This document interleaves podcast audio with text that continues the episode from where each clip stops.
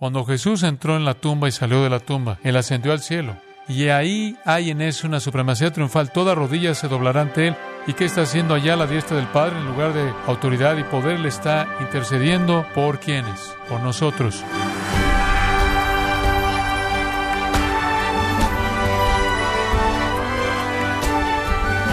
Estamos agradecidos por su sintonía en este su programa, gracias a vosotros, con el pastor John MacArthur.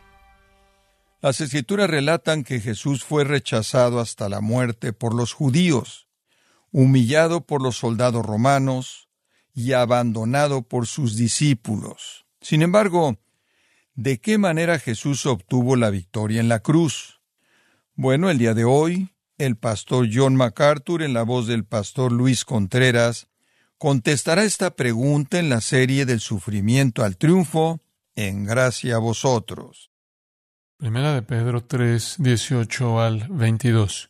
Ahora hemos estado aprendiendo que el tiempo de mayor sufrimiento de nuestro Señor fue también el tiempo de mayor triunfo. Y la lección para nosotros aquí es clara. No pierda la esperanza en los momentos de dificultad, no pierda la esperanza en los momentos de persecución, no pierda la esperanza en los momentos de trato injusto, no pierda la esperanza en los momentos de rechazo. Podrá ser el tiempo de su triunfo más grande. Eso es lo que Pedro quiere que sus lectores entiendan. Él está escribiendo a creyentes perseguidos, rechazados, que están siendo tratados injustamente, de manera desconsiderada y con gran hostilidad y quiere alentarlos al recordarles que el tiempo del trato injusto de nuestro Señor cuando Él fue crucificado fue también el tiempo de su gran triunfo y necesitamos ver nuestra propia dificultad también como un tiempo de triunfo. Acompáñeme una vez más a nuestro texto en los versículos 18 al 22, porque también Cristo padeció una sola vez por los pecados, el justo por los injustos, para llevarnos a Dios, siendo la verdad muerto en la carne, pero vivificado en espíritu, en el cual también fue y predicó a los espíritus encarcelados, los que en otro tiempo desobedecieron, cuando una vez esperaba la paciencia de Dios en los días de Noé, mientras se preparaba el arca en la cual pocas personas, es decir, ocho, fueron salvadas por agua. El bautismo que corresponde a esto ahora nos salva, no quitando las inmundicias de la carne, sino como la aspiración de una buena conciencia hacia Dios por la resurrección de Jesucristo, quien habiendo subido al cielo está a la diestra de Dios, ya le están sujetos ángeles, autoridades y potestades. Esto es escrito, como dije, como un aliento. Cristo, quien sufrió el justo por los injustos, triunfó en medio de ese sufrimiento. Y Pedro nos da este maravilloso principio para que podamos ver nuestro propio sufrimiento como un punto de triunfo. Ahora, al examinar el triunfo de Cristo en su sufrimiento, Pedro se enfoca en cuatro aspectos. Un llevar el pecado triunfal, un sermón triunfal, una salvación triunfal y después en el versículo 22 una supremacía triunfal. Recordará que ya hemos examinado un llevar el pecado triunfal. Vimos la primera parte del versículo 18 y vimos que mientras que Jesús estaba siendo asesinado y matado injustamente, no obstante, dice maravillosamente que Él murió por pecados para que nos llevara a Dios. Y entonces, mientras que estaba siendo asesinado por hombres, Él estaba triunfando sobre el pecado. Y entonces el sufrimiento injusto e inmerecido de Cristo proveyó un triunfo sobre el pecado que nos lleva a Dios.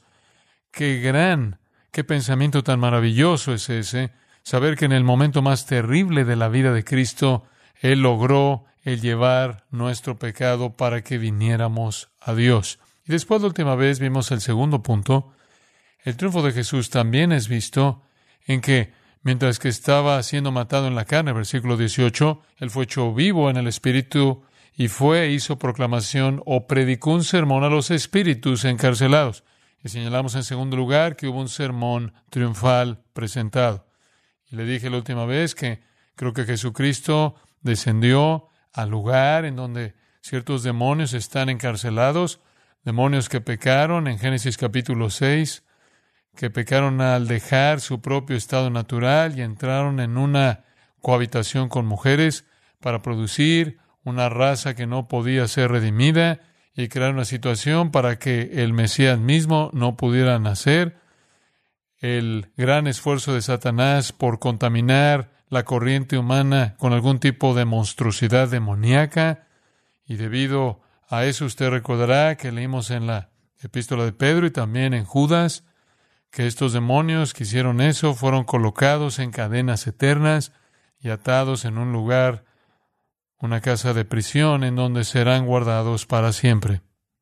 En el tiempo de la muerte de Cristo, supongo que los demonios asumieron que habían ganado la victoria y él se apareció en la fiesta para anunciar su triunfo. Él había logrado lo que ellos temían más, él había herido la cabeza de la serpiente, quien es su amo, esto es Satanás. Por cierto, cuando al interpretar este texto difícil en particular de esa manera, la gente hace la pregunta, ¿cómo pueden los demonios, ángeles caídos, cohabitar con mujeres? Cuando dice en Mateo 22:30 que los ángeles no se casan, ni se casan, ni se dan en casamiento en el cielo, entre los ángeles, Jesús dijo. Y el punto que presentar es que dice que los ángeles no se casan y no se casan ni se dan en casamiento en el cielo y es precisamente el punto aquí. Dejaron su morada apropiada, descendieron a la tierra, no podían unirse consigo mismos y entonces adoptaron alguna forma masculina y se unieron a mujeres, las hijas de los hombres, como la escritura dice. Adoptaron cuerpos humanos y se esforzaron por corromper la corriente humana, la descendencia humana. Los ángeles en el cielo no pueden cohabitar unos con otros, esa es la intención de Mateo 22, 30. No estamos hablando del cielo, estamos hablando de ángeles caídos que descendieron a la tierra habiendo dejado su dominio apropiado. También podría mencionarle que siempre es verdad que en la actividad demoníaca, sea adoración a Satanás o el ocultismo o involucramiento en lo demoníaco al grado que sea, siempre involucra a algo pervertido que usted termina la frase, sexo pervertido, siempre, siempre, de manera inevitable. Y eso desde hace mucho tiempo atrás. Llegamos a la tercera área en la que nuestro Señor triunfó y vamos a llamarla una salvación triunfal, una salvación triunfal. Conforme Pedro estaba mencionando el tiempo de Noé, en el versículo 20, el tiempo en el que esos demonios fueron desobedientes y cometieron su gran perversión. Conforme él está mencionando a Noé, aparentemente le recuerda el arca. Y conforme le recuerda el arca, él pasa a explicar el arca, hablando de la seguridad de la familia de Noé durante el diluvio. Ve el versículo 20, dice, acerca de esos espíritus demoníacos que fueron desobedientes durante el tiempo de Noé. Y después él sigue mientras se preparaba el arca en la cual pocas personas, es decir, ocho personas, fueron salvadas por agua. Habiendo recordado a Noé, Pedro entra a la siguiente dimensión del triunfo de Cristo al darle seguimiento a la historia de Noé como una analogía de la salvación triunfal que Cristo ha provisto. Usted recuerda la historia, Noé tuvo tres hijos y ellos tuvieron tres esposas. Noé, su esposa y sus tres hijos y sus esposas, todos fueron protegidos del diluvio. Vino el diluvio y ahogó al mundo entero, excepto por ocho personas. La razón Solo ocho personas creyeron. Solo ocho personas sobre la faz de la tierra creyeron. Eso es bastante sorprendente porque en 2 de Pedro 2.5 Pedro dice que no era un predicador, él era un predicador de justicia. Y él predicó el mensaje de justicia por mucho, mucho tiempo. De hecho, él predicó el mensaje todo el tiempo mientras que él estuvo construyendo el arca y le tomó 120 años construir el arca, la cual era aproximadamente del tamaño del Queen Mary. Él estuvo en el arca poco más de un año. Ahora imagínese esto, predicando durante 120 años acerca del juicio venidero de Dios. y presentando una lección con objeto enorme acerca de esto conforme estaba siendo construida el arca y al final de sus 120 años sin que tuviera convertidos fuera de su familia. Pero para esos ocho que creyeron, el arca fue el medio de su liberación del juicio. Mientras que ellos estuvieran adentro de ella, estaban a salvo. Y usted recuerda cuando vino el diluvio, el arca flotó, y esas ocho almas entre todos los seres humanos sobre la faz de la tierra fueron los únicos que fueron salvados. Podríamos decir que el arca los llevó de un mundo de impiedad e iniquidad a una vida totalmente nueva. De hecho, pasaron por el juicio al estar en esa arca. No fueron tocados. Atravesaron por el juicio, la lluvia estuvo por encima de ellos y el diluvio estuvo debajo de ellos.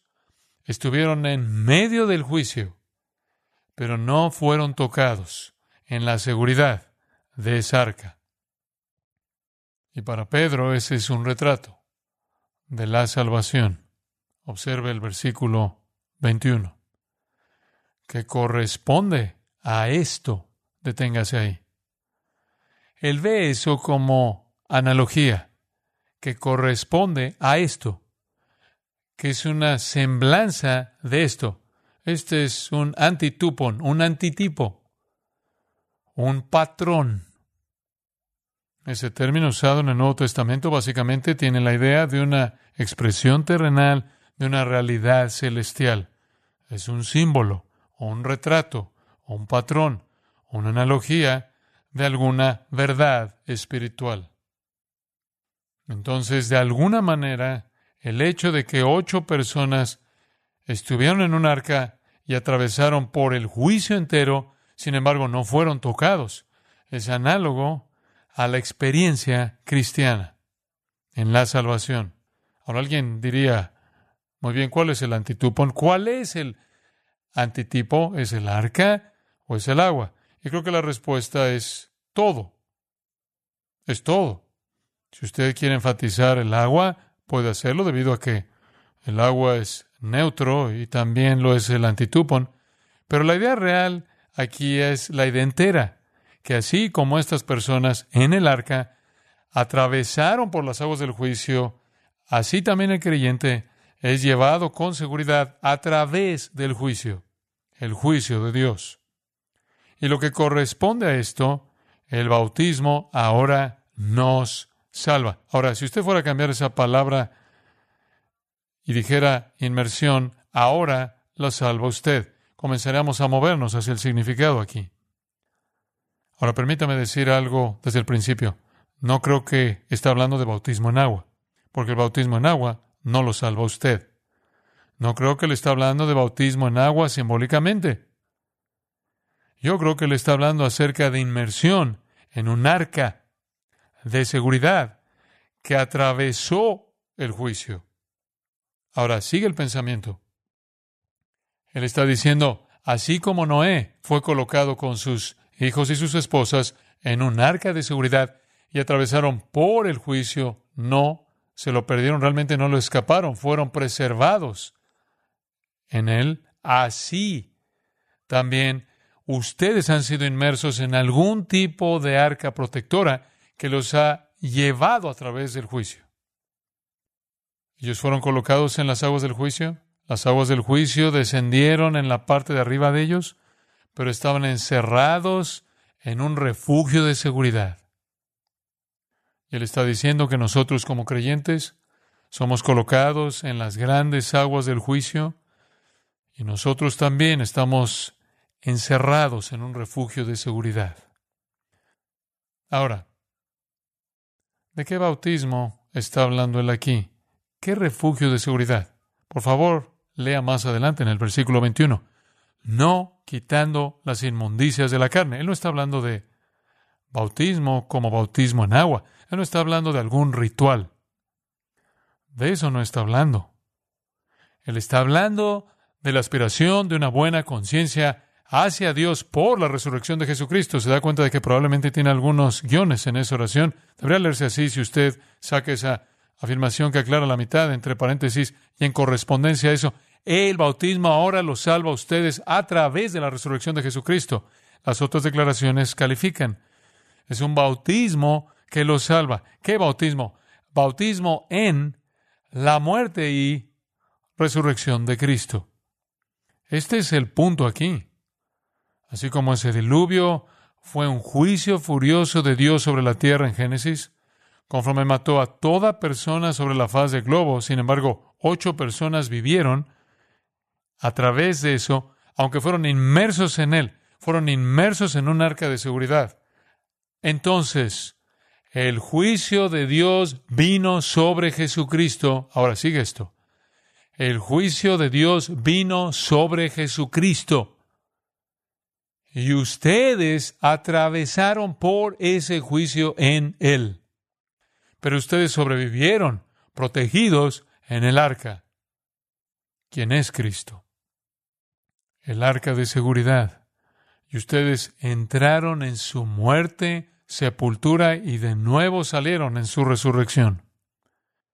Eso es lo que Él está diciendo aquí. Él dice, no estoy hablando de un bautismo en agua, ni literalmente ni metafóricamente. No es el quitar las inmundicias de la carne. Estoy hablando acerca de ustedes, quienes por fe llegaron a estar unidos con Cristo, pasaron por el juicio de Dios que cayó sobre Cristo en su muerte y sepultura y salieron del otro lado en la gloria de su resurrección. De esta manera ustedes también han sido llevados a través del juicio de Dios y salieron del otro lado al ser encerrados, por así decirlo, en Cristo, el arca de seguridad. Y el octavo, en Génesis, dejó el mundo de pecado. Salieron habiendo atravesado un diluvio de juicio. Entonces ustedes también han dejado un mundo de pecado y pasaron por un diluvio de juicio. Así como el arca en un sentido fue una tumba. Y hubo un cierto tipo de muerte al mundo conforme entraron en ella y fue cerrada.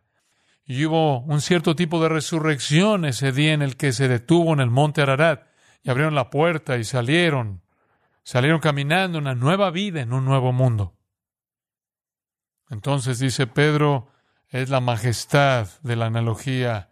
Conforme ustedes por fe entraron en el arca de seguridad en Cristo, entraron en una especie de ataúd porque murieron en Él y un día se abrió y salieron en su resurrección y viven una vida nueva. Ese es el tipo de inmersión de la que él está hablando. Sí, es retratada en el bautismo de agua. Entendemos eso. Pero no está hablando en particular de eso, por eso dice él de manera explícita, no quitando las inmundicias de la carne. El bautismo en agua es otro asunto. Él está hablando de esta inmersión maravillosa en Cristo.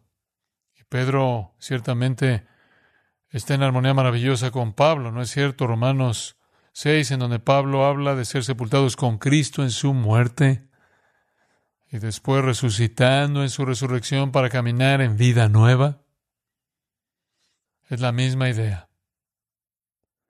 Un comentarista, Alan Steves, escribe el paso del arca con seguridad por el medio del diluvio, provee una figura del método de Dios de salvar hombres del juicio inevitable. Primero Dios retrasó el día del juicio por suficiente tiempo para que un arca fuera preparada. Después las almas que entraron en el arca no evitaron el juicio, sino que más bien en el arca estaban seguras a través del agua misma que ahogó a otros y debido a ella salieron del mundo antiguo y entraron a un nuevo mundo. Cuando emergieron del arca literalmente descubrieron que las cosas viejas habían terminado y todas las cosas se habían vuelto nuevas. La figura, él escribe, es cumplida en Cristo. Él fue preparado por Dios para venir en la plenitud del tiempo. El juicio debido al pecado y a los pecadores, mientras tanto, les fue retrasado. Después el juicio cayó en él, conforme la, así como las aguas del diluvio cayeron sobre el arca. Cuando los pecadores se refugian en él, no evitan el juicio debido al pecado, son salvados a través de que cae en Cristo. Y debido a eso, en lugar de encontrar su propia condenación, los pecadores son llevados a seguridad en el adiós. Una analogía maravillosa, maravillosa, una analogía rica. Pedro dice de manera clara en esa afirmación, declaración, cuando él dice, no quitando las inmundicias de la carne, no estamos hablando aquí de algún rito externo,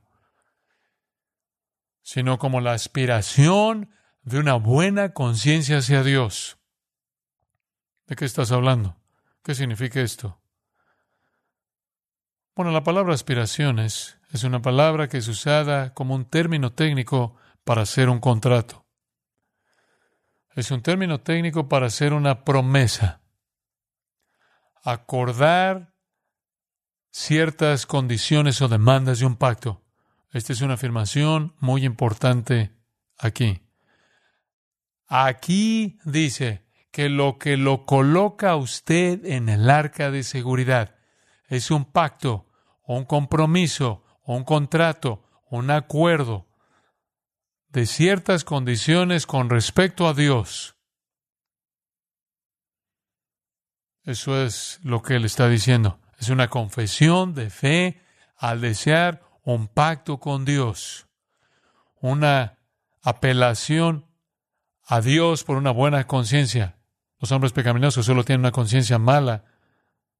El punto aquí es que el pecador está cansado de su maldad, está cansado de su pecado, está cansado de su conciencia que lo acusa y quiere ser librado de la carga del pecado, quiere ser librado de la culpabilidad del pecado, de la expectativa aplastante, intimidante, terrible, atemorizante de juicio. Él quiere tener una buena conciencia, Él quiere experimentar lo que Hebreos 9:14 dice, la sangre de Cristo limpiará su conciencia. Hebreos 10:22 dice básicamente lo mismo, dice, acerquémonos con corazón sincero, en plena certidumbre de fe, habiendo sido limpiados los corazones y limpios de una conciencia mala. ¿Qué está diciendo? Él está diciendo en el versículo 21, hay una inmersión en Cristo que los salva a ustedes. No es un ritual externo de lavado. Lo que lo coloca usted en Cristo no es un bautismo en agua. Lo que lo coloca usted en Cristo es un compromiso con Dios, una apelación a Dios por una conciencia limpia. En otras palabras, es un rogarle por ser perdonado de qué? De sus pecados. Es arrepentimiento, eso es lo que es.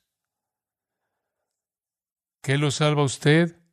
No el bautismo en agua, sino inmersión en el arca de seguridad, quien es Cristo, en quien usted atraviesa por la muerte y sepultura y resurrección y el juicio de Dios cae, pero cae sobre el arca y no sobre usted.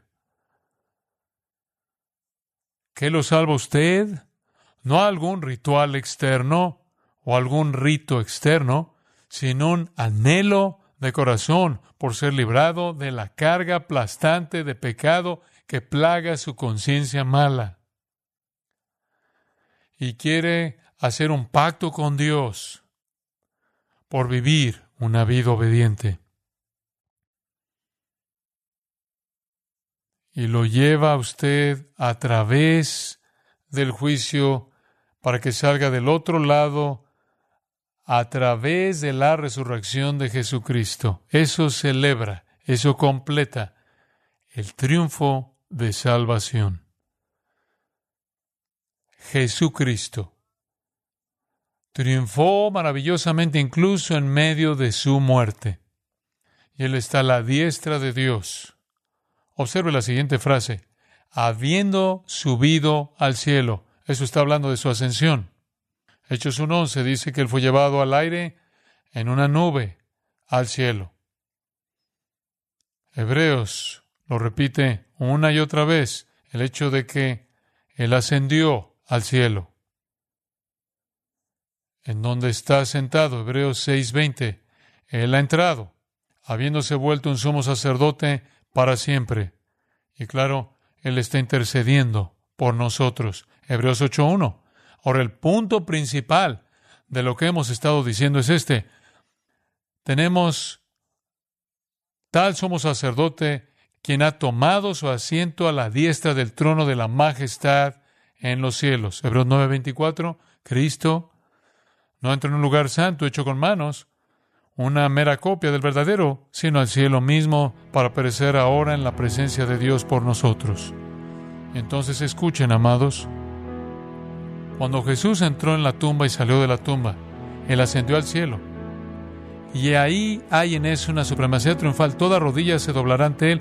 ¿Y qué está haciendo allá la diestra del Padre en lugar de autoridad y poder? Le está intercediendo por quienes, por nosotros. Como puede ver, debido a que Él estuvo dispuesto a someterse a sí mismo, Dios lo exaltó hasta lo sumo. Y fue a través de su sufrimiento que Él triunfó. Y ahora Él está por encima de todos, todos los seres. Entonces el versículo 22 dice, ahora están sujetos ángeles, autoridades y potestades.